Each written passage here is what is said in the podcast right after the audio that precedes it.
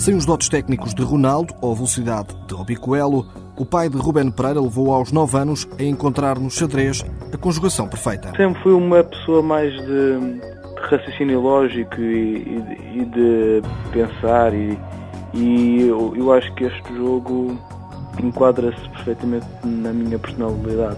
Podemos mesmo chegar ao ponto de dizer que, que por exemplo, para, para o futebol, para, para o handball, para o atletismo, eh, o Ruben não tem, não tem muito jeito? Não tem, não tem muito jeito. Não quer dizer que não, que não, que não goste ou que, ou que até não pratique de, de vez em quando, mas sim, mas jeito não tem assim, assim muito. O xadrezista, apesar de ainda jovem, sempre mostrou maturidade na forma de conciliar a vida escolar com a alta competição. Nesta altura está a terminar o ensino secundário, com boas notas, e tem bem definido o que pretende fazer. À partida, eu gosto do ramo da neurologia. A medicina é uma paixão que em breve se vai tornar realidade. Por entre os estudos e a dedicação ao xadrez, sobra pouco tempo.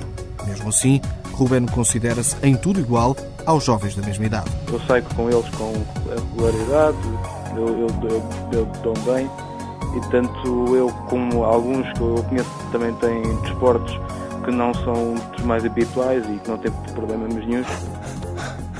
Aos 18 anos, Ruben Pereira já foi nove vezes campeão nacional de jovens e por uma vez ficou em segundo lugar no Campeonato Nacional Absoluto.